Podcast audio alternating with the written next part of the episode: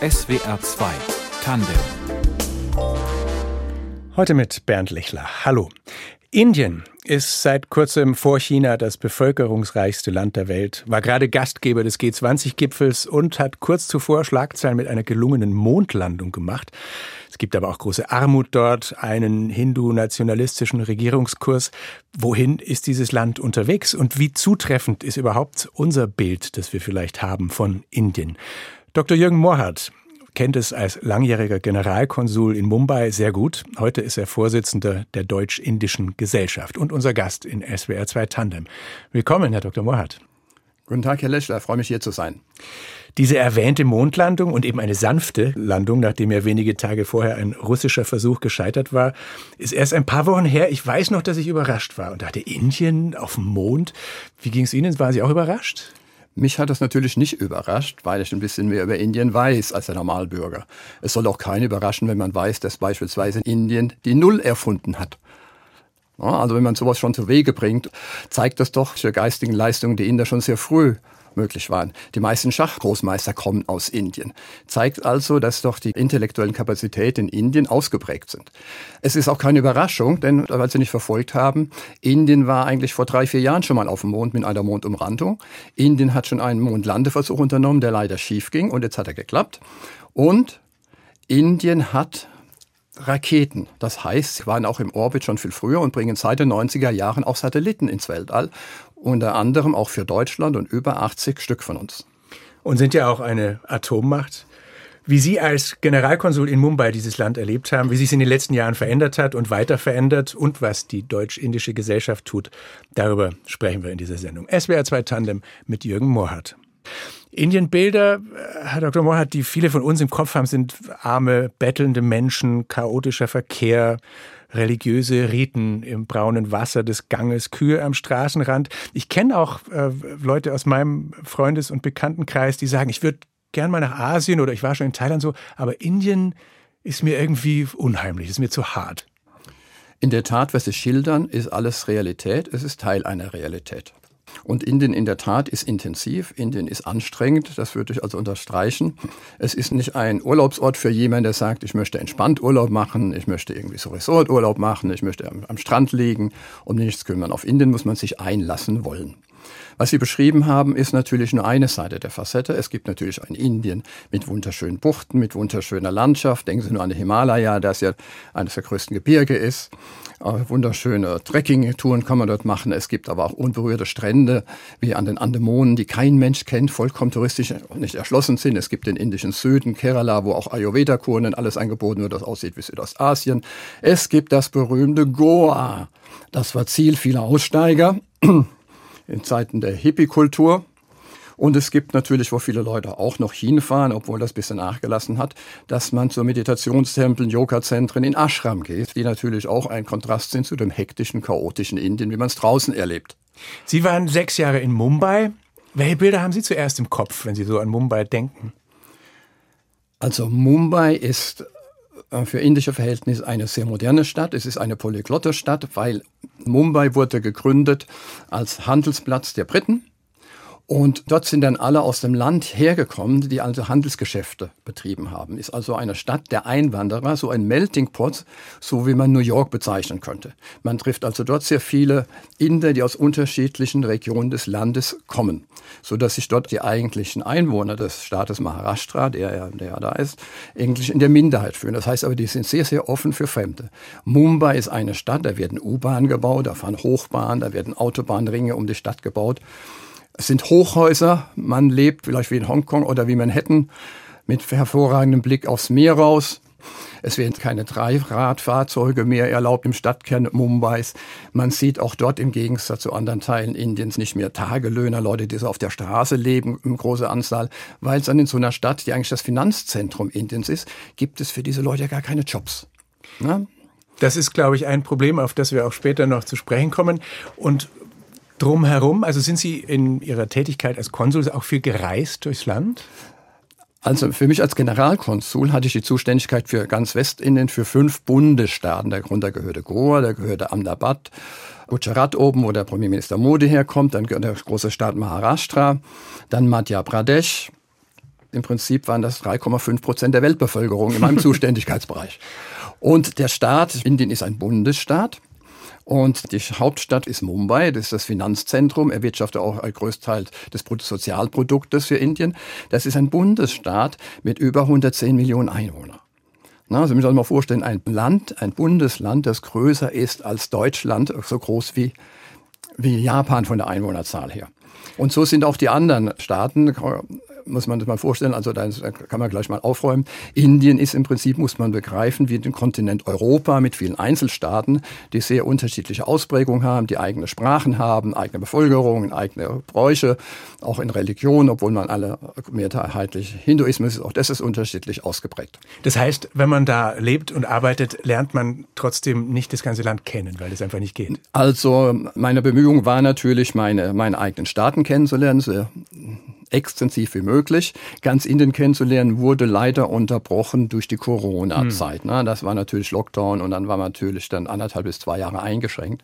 Ich war im eigenen Dienstbezirk, war ich sehr stark unterwegs, war vor allen Dingen dort unterwegs, wo wir deutsche Vertretung haben, wo deutsche Firmen sitzen, deutsche Goethe-Institute agieren. Sagen Sie uns doch kurz, was man als Generalkonsul tut. Es ist ja was anderes als die Botschaft des Konsulats. Oder also die Konsulate in, sind mehrere, in, ne? wir, Ich pflege die zu den Gastregierungen, die Pflege, wie bei uns zu den Bundesländern, aber halt nicht zur Zentralregierung in Delhi. Das obliegt einzig dem Botschafter. Damit man sich das vorstellen kann, sagen Sie doch, was hatten Sie zum Beispiel für Termine? Wen haben Sie aufgesucht und warum? Also der größte Arbeitsaufkommen, die größte Abteilung bei mir ist natürlich das Visa und, und Konsulargeschäft, denn wir wickeln dort in Indien, in Mumbai zentral, die Visa-Antragstellung für alle Schengen-Visa ab, also alle, die kurzfristig nach Indien wollen und von Indien nach Deutschland wollen und haben da einen Riesenstab, die ungefähr um die 80.000 Visa per Jahr vergeben. Das ist, sehr arbeitsintensiv. Aber wir sind Finanzstandort Nummer eins. Da hat man Referenten der Bundesbank bei mir sitzen. Es ist Wirtschaftsstandort äh, Nummer eins mit den meisten deutschen Firmen. 300 Firmen in Mumbai, rundgerechnet 300 Firmen in Pune, gleiche Anzahl oben in Gujarat. Es ist auch das Zentrum, wo wir ein, ein Goethe-Institut haben, das sehr aktiv ist. Dann was ganz Besonderes ist natürlich meine Aufgaben, insbesondere im kulturellen Bereich, ist die Unterstützung des kulturellen Austauschs unserer Kulturträger wie Goethe-Institut, Schulpartnerschaften und so weiter. Bei Wirtschaft Ähnliches unterstütze ich die deutsche Wirtschaft bei ihren Bemühungen, Außenwirtschaftsförderung, aber auch Investitionen, Höhepunkt nach Deutschland.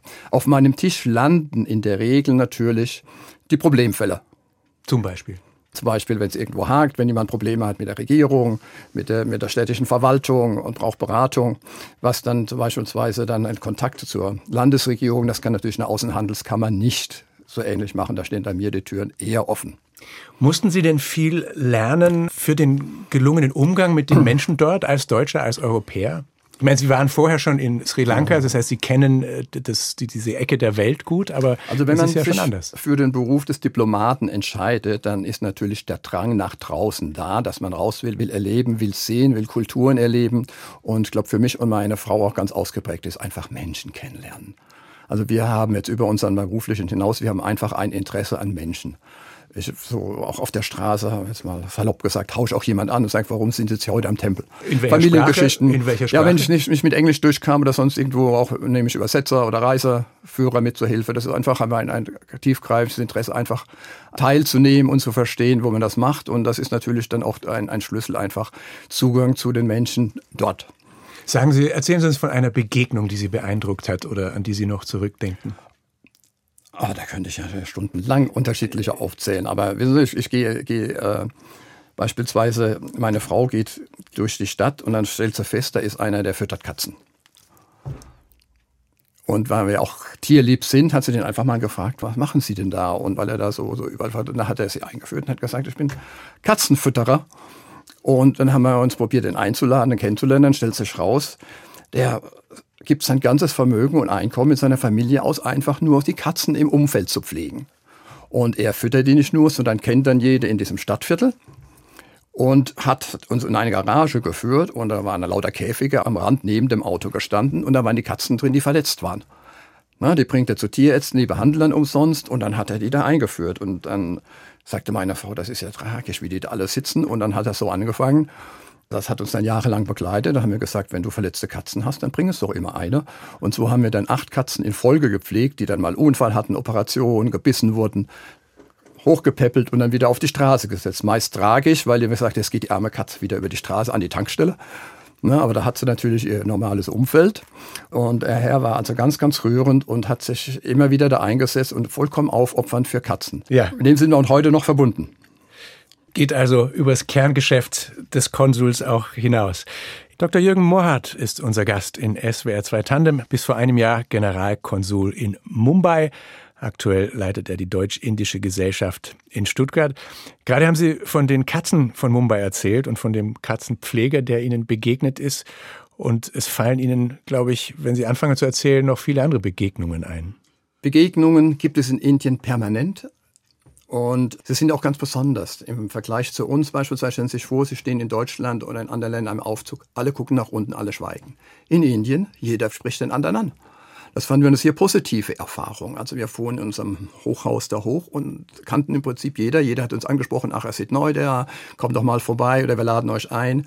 Und das war jetzt nicht so, wie man das aus, aus Amerika kennt, auch oh, the CEO und, und irgendwas. Die Inter meinten das, die standen dann ein paar Tage später an der Tür, haben meine Frau eingeladen, da waren dann andere dabei, dann wurden die also wieder eingeladen. Also das war so ein richtiger Schneeballeffekt. Sie, Sie, sprechen jetzt nicht von einer diplomatischen Blase. Nein, nein, so. nein, die wissen ja gar nicht, wo man hingehört. Die wissen ja gar nicht, wo man hingehört. Also auch Inder sprechen untereinander. Wenn man beispielsweise in, in Ostasien unterwegs ist, da ist es Totenstille in den öffentlichen Verkehrsmitteln. In Indien reden die Leute miteinander, da ist Leben, man spricht miteinander miteinander, man ist interessiert am anderen. Man hat auch nicht so dass den Abstand der Privatsphäre von, von zwei Metern. Und, und war es Ihnen dann nicht auch mal zu eng? Also, mit also zu, eng, zu eng war es einem äh, eigentlich permanent und insbesondere während der Corona-Zeit. Hm. Ne? Wenn man dann am Geldautomat stand und die rückten dann immer näher und guckten, dann dachte man äh, jetzt nicht eher an das Gefühl, äh, der will jetzt meine Nummer abgreifen. Nee, das ist einfach, man kennt diese, diese körperliche Nähe nicht, weil die Inder ja auch auf engstem Raum zusammenleben, leben sehr eng, gerne zusammen in den öffentlichen Verkehrsmitteln. Also das ist eine ganz andere körperliche Nähe. Aber es gibt so, so, so wirklich so, so Dinge, wo man einfach aufgenommen wird. Meine, meine Frau gibt, gibt jemand in der Nachbarschaft einen Kuchen, weil dem der gut bei uns geschmeckt hat. Der verteilt den ohne Wissens, weil er für ihn zu groß war, an anderen möglichen weiter und plötzlich kriegt man überall Geschenke und, und Lebensmittel zurückgeschickt, weil die sagen, danke für den Kuchen, obwohl man von gar nicht wusste, von wem das war. und also wir hatten dann ein System an sozialen Kontakten wie in keinem anderen Land und die auch sehr, sehr herzlich sind und man in den sind sehr familienorientiert, wo man dann gleich eingeladen wird zu Familienfeiern und wird rumgereicht. Also der Stadt insbesondere für meine Frau, war in keinem Land im sozialen Leben so einfach wie in Indien. Und was nochmal die Tiere anbelangt, weil Sie von den Kassen gesprochen haben, wir denken ja oft an die heiligen Kühe, wenn man an Indien denkt. Ist das immer noch so, dass die da rumlaufen dürfen und äh, heilig sind? Also die heiligen Kühe, äh, keiner weiß eigentlich, woher das kam, dass die Kuh heilig wurde. In, bei den uralten Veden, das waren die Ureinwohner, wurde die Kuh zwar schon heilig gesprochen, aber das Rindfleischverbot kam, das lässt sich also sehr schlecht nachvollziehen. Auf alle Fälle ist das so und die Kühe sind heilig und werden besonders geschützt daher. Und das heißt, die Kühe brauchen natürlich auch Lebensraum. Sie dürfen auch nicht mehr geschlachtet werden, sondern müssen normalerweise dann, dann verenden. Und das ist ein großes Problem für Bauern, denn was machen die mit ihren Kühen, die keine Milch mehr geben? Na, früher konnte man die auch normal verwerten und so werden die dann im Prinzip freigelassen und die Kühe haben dann auch sogenannte Altersheim oder Ruhestätten, wo man die dann im Prinzip dann Dörfer eingerichtet haben oder die Pflicht, die aufzufangen. Warum? Weil die natürlich dann in der Landwirtschaft Schaden anrichten, wenn die rumlaufen und suchen sich das Essen. Also man hört schon, es ist ein riesiges, ein sehr abwechslungsreiches und diverses Land, in dem auch wahrscheinlich verschiedene Entwicklungsstufen sozusagen äh, nebeneinander her existieren. Also es gibt ja schon diesen Begriff von der neuen Weltmacht Indien. Indien wird zu einem relevanten wirtschaftlichen Partner auch für westliche Länder. Aber es hat wohl gleichzeitig schon auch noch einen weiten Weg vor sich. Wo sehen Sie denn die größten Hindernisse? Also man könnte es überzogen sagen, Indien ist ein Land, das in zwei Jahrhunderten gleichzeitig lebt. Also so extrem sind die Entwicklungsunterschiede vom, von gesellschaftlichen her, von wirtschaftlichen Entwicklung her, von der Infrastruktur her in, in, einfach in diesem Land und zwischen diesen Bundesländern. Indien hat ein durchschnittliches Bevölkerungsalter von 25 Jahren und müsste im Prinzip in den nächsten zehn Jahren 200 Millionen Arbeitsplätze schaffen. Ob sie das schaffen, ist natürlich extrem schwierig. Ob das, das hinzugehen ist, wirklich 50 Prozent leben noch auf dem Lande. Viele arbeiten im sogenannten informellen Sektor, finden keine richtige Arbeit, auch Studienabgänger.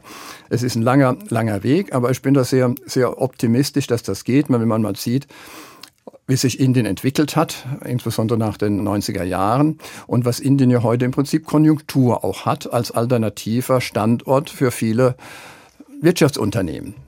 Und diese junge Bevölkerung, die nicht leicht mit Arbeitsplätzen zu versorgen ist, wie Sie sagen, ist das eine Chance auch für Deutschland und den Fachkräftemangel? Also äh, Außenministerin Baerbock hat, glaube ich, letztes Jahr ein Abkommen unterzeichnet, das den Austausch da erleichtern soll. Gerät da schon was in Bewegung? Etwas, was man auch nicht weiß, ist im Prinzip, dass die größte ausländische Studentengruppe in Deutschland sind die Inder mit 42.000. Haben die Chinesen überholt. Wir haben mehr Studenten aus Indien als beispielsweise selbst das frühere Kolonialmacht Großbritannien. Diese Inder, die zu uns kommen, streben überwiegend in technologische, wissenschaftliche, technische Bereiche rein. Also da haben wir schon mal einen großen Fundus, der da ist. Ich bin also gerne auch hier in Karlsruhe gerade, ist ja ein Zentrum, wo auch viele junge Inder studieren, weil die gehen am liebsten natürlich an die großen technischen Universitäten wie Karlsruhe und, und Aachen und Universität in Stuttgart beispielsweise. Das ist eine Gruppe, die wird im Prinzip so nicht wahrgenommen. Das ist eine Gruppe von über 250.000, die hier natürlich herkommt, jetzt nicht aus Flucht, sondern hauptsächlich, weil sie, weil sie hier schon Arbeitskräfte finden. Und jetzt unsere Arbeitskräftebemühungen und Vereinfachung ist natürlich auch eine gute Chance, die Inder zu bekommen. Und viele Unternehmen gehen ja gerade nach Indien, weil sie dort die Arbeitskräfte jetzt schon finden und gründen dort Unternehmen, die wir hier auf dem Markt nicht mehr haben. Ich meine zum Beispiel im IT-Bereich. Irritierend war in letzter Zeit, dass äh, Modi sich nicht beim Ukraine-Krieg gegen Russland deutlich gestellt hat. Also man weiß nicht so genau, wie verlässlich dieses Land oder wie seine westliche Orientierung einzuschätzen ist. Wie sehen Sie das? Also Indien hat seit seiner Gründung in der Unabhängigkeit immer erstmal sich selbst gesehen und war Führer der sogenannten blockfreien Bewegung und hat sich eigentlich nicht vereinnahmen lassen zwischen diesen Blöcken. Geografisch liegt es ja muss, muss ausbalancieren zwischen Amerika, China als Nachbarn, hat Russland auch fast um die Ecke und ist eine Demokratie, ja, aber die Demokratie heißt noch lange nicht, dass man unbedingt die gleichen Werte sieht. Eine Aufgabe, eine Demokratie in Indien zu steuern, ist eine ganz andere als bei uns. Jetzt zu diesem großen, großen Thema Ukraine muss man natürlich sehen, es ist ein Lavieren mit der Abhängigkeit Indiens von Russland. Mehr als 80 Prozent bezieht Indien aus Russland seine Waffen. Indien hat in Russland einen verlässlichen Partner im Weltsicherheitsrat, wenn es dann zu Fragen geht, beispielsweise Verurteilung von Problemen oben in Kaschmir, Chamu. Ne? Also wenn Indien auf der Tagesordnung ist. Das Letzte, was, was Indien auch aus einer eigenen geostrategischen Sicht gebrauchen kann, eine zu große Annäherung Russlands an China. Das ist natürlich auch etwas, wo Indien sehr vorsichtig sein muss, dass sie nicht da auch noch mitwirkt. Aus Indien generell muss man sehen, Indien hat, die haben so einen Spruch geprägt, hat auch Kanzler Scholz nochmal wiederholt, dass Europa sich abgewöhnen muss, dass die Probleme Europas dann Probleme der Welt sind und umgekehrt, ne, dass Europa sich vielleicht mal eher daran gewöhnen sollte, dass die Probleme der Welt auch Probleme Europas sind. Und die anderen na, und die anderen nicht so, dass man dann so weit, weit weg ist. Und wir haben jetzt ja gerade beim G20-Gipfel ja auch gesehen, was ja sehr auch interessant war, dass Indien probiert hat, das klar zu umschiffen territoriale souveräne Integrität, keine Angriffskrieg, das sind alles Werte, die sie unterschreiben und woraus sie auch beruhen im Zusammenhang mit dem Ukraine-Krieg. Aber sie haben es natürlich unterlassen, Russland direkt zu benennen. Das Stichwort Demokratie ist gefallen, Herr Mohrhardt. Indien sieht sich ja auch als größte Demokratie der Welt. Allerdings hat Premier Modi seit fast einem Jahrzehnt im Amt mehr so einen hindu-nationalistischen Kurs eingeschlagen. Da gibt es Proteste von religiösen Minderheiten, vor allem von Muslimen, die Repressalien beklagen, Benachteiligung. Wie säkular und wie demokratisch ist Indien denn jetzt? Also Indien ist von der Verfassung her demokratisch. Die Frage ist, was wir unter Demokratie verstehen und kann man natürlich schauen. Pressefreiheit. Wenn man diese Weltrangliste nimmt, stehen sie viel weiter hinten als ein anderes Land. Geht es um Frauenrechte, steht es natürlich auch ganz weiter hinten. Äh, das zweite Stichwort, das Sie genannt haben, sagen, muss man natürlich sehen. Wir haben weltweit einen Trend zum Populismus. Auch Indien ist unter Modi viel nationalistischer geworden als äh, zu den unmittelbaren Vorgängerregierungen. Modi steht einer Partei vor.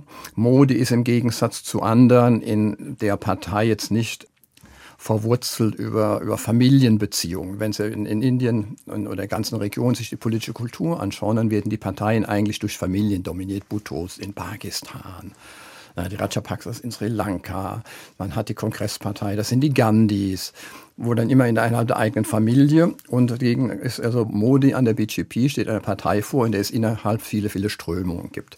Die Strömung innerhalb dieser Partei, die er vorsteht, ist also sehr hindu-national, berufen auf die alten Werte, die am liebsten auch Indien heute umbenennen würden in Hindustan und auch die nationalen Werte in den Vordergrund stellen wollen. Indien hat natürlich auch Probleme. Indien hat Probleme an seinen Grenzen, was natürlich, wenn es an den Grenzen unruhig wird, was in den letzten Jahrzehnten auch passiert ist, nationalistisch im gesamten Land Auftrieb gibt, weil natürlich dort es gilt, sein eigenes Land zu verteidigen. Indien hat, das weiß man auch nicht, hat an vielen kleineren Randregionen separatistische Bewegungen wo es natürlich auch darum geht, hält man diesen Vielvölkerstaat mit diesen über 28 Bundesländern zusammen. Da gibt es dann wie bei uns auch so eine Gruppe, RSS genannt, die im Prinzip eine noch radikale Politik der, der, der Hinduisten, der Hindus zuerst, wie man das ja sagt, Hindus first, durchsetzen will. Ähm, die Hindus sind ja nur 80 Prozent der Bevölkerung und aber je nach Bundesstaat unterschiedlich gemischt. Aber insgesamt hat der Nationalismus für Indien, für Hindus hat zugenommen unter Modi. Er ist natürlich als Führer dieser Partei, muss er auf seinen Parteikurs im Prinzip mitvertreten. Und es wird heute vorgeworfen, dass man insbesondere Ausschreitungen gegenüber Muslims und anderen Minderheiten die indische Regierung nicht richtig eintritt oder sie nicht verurteilt. Äh, politische Konflikte heizen sich natürlich auch immer dann mehr auf, wenn es den Leuten nicht so gut geht. Die Schere zwischen Arm und Reich ist sehr groß in Indien. Es gibt, glaube ich, nur eine sehr dünne Mittelschicht sozusagen. Was sehen Sie da für eine Entwicklung? Also ich würde sagen, es gibt eine wachsende Mittelschicht. Indien ist ja das Land mit den größten wirtschaftlichen Zuwachsraten. Durch, auch wenn es nicht genug ist, äh, höhere Bildung, äh, streben doch viele in eine Mittelschicht, die man jetzt natürlich vom Reichtum her nicht vergleichen kann mit unserer Mittelschicht. Ne? Aber es ist, eine, eine, viele kommen, haben das doch geschafft, aus der Armut zu entkommen, auch wenn das nicht der große Boom war wie in China in kurzer Zeit. Aber Indien ist eigentlich auf einem guten Wege. In der Tat sind die Gegensätze zwischen den Großstädten heute und, und dem Land sind einfach enorm. Und auch ich habe dann immer, wenn ich übers Land gefahren bin, dachte ich immer, wenn ich das so ein Mädchen als Hirtin bei irgendwo Schafen sitzen sah oder Ziegen, dachte ich, Mann, die wäre in einem Slum in Mumbai besser aufgehoben. Aber als Sprengstoff muss man sehen, es gibt im Prinzip außer einer kleinen maoistischen Bewegung, gibt es im Prinzip keine Linksaußenpartei oder kommunistischen Ideen, die Auftriebe haben, um für die Armen äh, da groß etwas zu tun, weil in Indien ist aufgrund des Selbstverständnisses, des religiösen Hintergrunds, äh, gibt sich jeder mit seiner Rolle ab, die er seiner Kaste und seinem Leben, da er ja anders als bei uns an eine Wiedergeburt glaubt. Und habe ich meinem Leben jetzt meine Rolle am besten erfüllt sozusagen, dann habe ich im nächsten Leben eine Chance auf ein besseres Leben. Und das bremst sozusagen das äh, aufständische Potenzial. Das bremst das aufständische Potenzial politisch, glaube ich. Und es bremst vor allen Dingen auch das, was wir als Kriminalitätsvorstellung haben.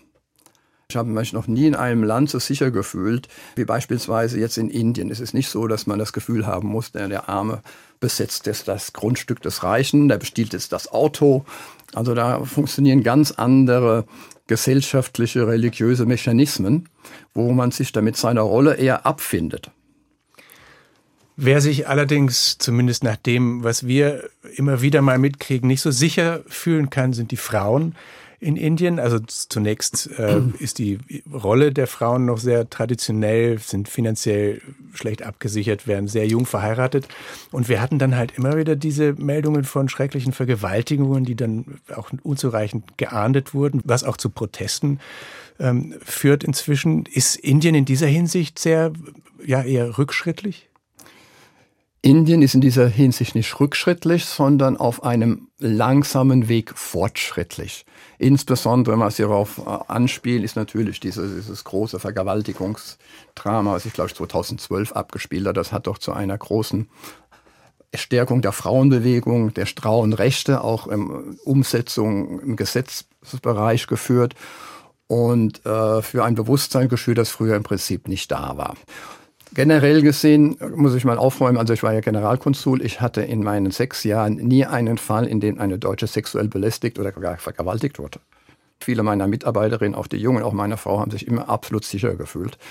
Aber da muss ich auch wieder sagen, es heißt dann immer, gewisse Regionen in den nördlichen Teilen haben sie sich nicht mehr so sicher gefühlt auf den Straßen. Das wäre eher unangenehmer.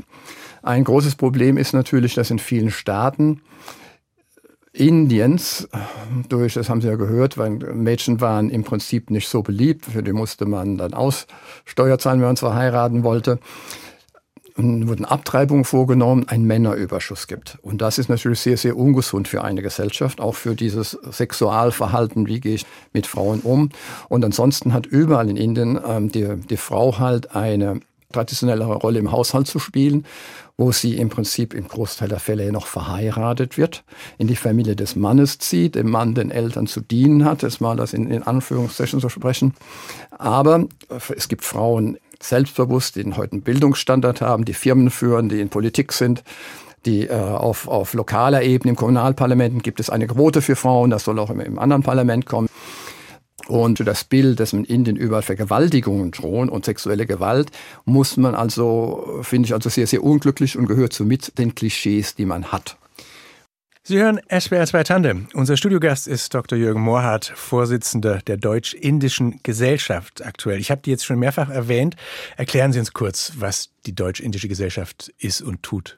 Also die Deutsch-Indische Gesellschaft ist eine Nichtregierungsorganisation, wie man das kennt, so Freundschaftsgesellschaften, die sich wir feiern jetzt das 70-jährige Jubiläum in diesen Tagen in Stuttgart, wurde vor 70 Jahren Stuttgart gegründet deren Mission und deren Aufgabe es ist, indische Kultur, indische Wissenschaft, indische Politik, indische Lebensweisen Deutschland näher zu bringen. Wie tun Sie das? Das machen sie, indem sie viele Veranstaltungen machen, insbesondere im kulturellen Bereich. Das hat schwerpunktmäßig stattgefunden. Es gibt 25 Zweigesellschaften über ganz Deutschland verteilt. Die sind sehr selbstständig in ihrer Wirkungsweise. Und mein großes Anliegen ist heute, jetzt Indien nicht nur zu zeigen in diesen ganzen Bereichen, wie war es in der Vergangenheit, wie es in der Gegenwart, sondern wie kann es auch in der Zukunft sein und vor allen Dingen das moderne Indienbild zu vermitteln. Und da haben wir natürlich auch noch eine größere weitere Chance. Wir haben Fachkräfte angesprochen. Ich habe erwähnt, das sind die indischen Studenten hier, die natürlich alle auch irgendwo aufgefangen werden müssen. Und da sehe ich, dass wir halt in Zukunft eine Plattform sein können zwischen den Indern, die hier sind, zwischen den indischen Studenten und der deutschen Zivilgesellschaft. Ich war ja Diplomat im Auftrag der Bundesregierung sozusagen nationale Interessen zu vertreten, die Freundschaften zwischen den Regierungen zu vertiefen. Aber mein richtiges Anliegen im Tiefen meines Herzens ist eigentlich, die Menschen zusammenzubringen. Na, connecting people, linking minds. Und das, glaube ich, ist heute das Wichtigste. Und ich glaube, heute in der globalisierten Welt, wenn Völker sich verstehen, wenn Menschen sich verstehen und wenn man das auf allen gesellschaftlichen Schichten und in allen Regionen auch hinbekommt, dann sieht die Welt viel besser aus. Und ich glaube, auch da sind wir auf einem sehr guten Wege. Was sind dann Ihre Erfolgserlebnisse? Worüber haben Sie sich schon gefreut, wenn Sie sagen, da habe ich Menschen zusammenbringen können? Ja, was Sie heute, Sie sehen ja, ist heute sehr wunderbar, wenn man äh, Städtepartnerschaften binden kann, wenn man Schulpartnerschaften eröffnen kann, wenn man auch, wir haben indische Studenten, habe ich erwähnt, aber wir müssen auch deutsche Studenten dorthin bekommen. Und die große Herausforderung ist natürlich, wie interessieren wir heute junge Deutsche dahin zu bekommen. Baden-Württemberg ist im Prinzip Vorzeigestar. Das war für mich ganz, ganz einfach, da aufzutreten, weil es gibt eine über 50-jährige Städtepartnerschaft zwischen Stuttgart und Mumbai. Es gibt eine jüngere Partnerschaft zwischen Karlsruhe und Pune. Und es gibt eine Länderpartnerschaft zwischen Baden-Württemberg und dem Staat Maharashtra. Warum? Beide Staaten sind im Prinzip die, die wirtschaftlichen Schwerpunktzentren in den jeweiligen Ländern. Ne? So, kein Wunder, dass auch die Automobilindustrie geschlossen im Prinzip in Pune agiert. Man pflegt diese Partnerschaft jährlich. Es jährlich finden Delegationsbesuche statt. Normalerweise kommt eine große Delegation aus, aus Baden-Württemberg mit den, mit den Städten nach äh, Maharashtra. Baden-Württemberg hat ein Vertretungsbüro dort. Die Stadt Aurangabad hat ein Vertretungsbüro, das in einer Industriestadt in, in Karlsruhe sitzen. Also das lebt lebt hier. Auch die frühere Bürgermeisterin von Baden-Baden war mehrmals da. Und auch jetzt wird eine große Schülergruppe wieder erwartet.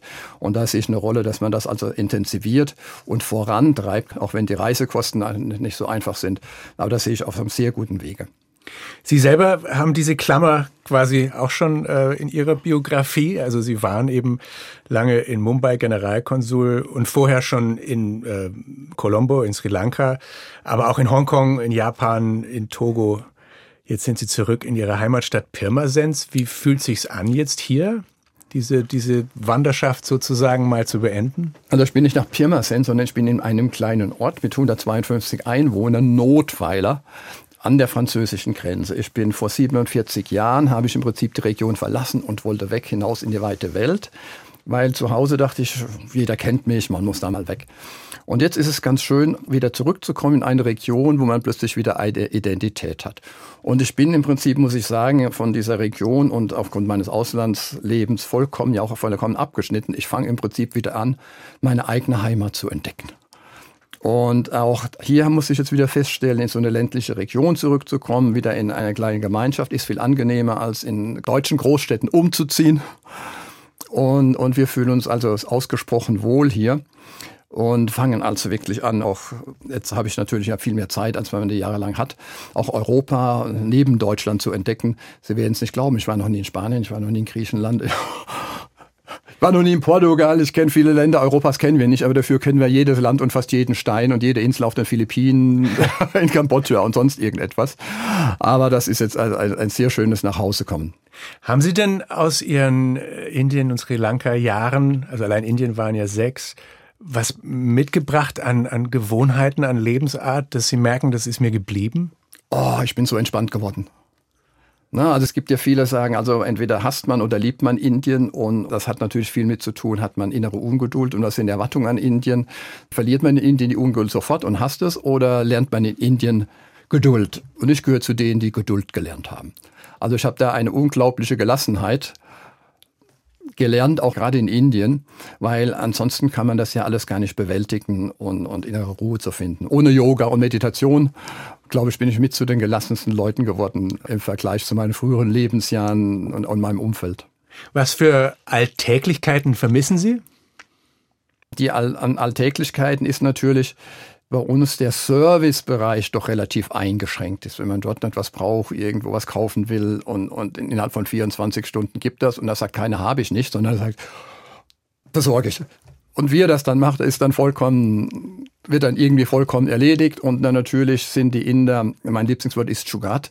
Das heißt sowas wie Meister der Improvisation. Es wird immer alles irgendwie eine Möglichkeit, ein Weg gefunden. Gibt's nicht, gibt's dort nicht. Kann man hier in Europa auch gut brauchen. Ja. Danke, dass Sie in der Sendung waren. Ich bedanke mich bei Ihnen.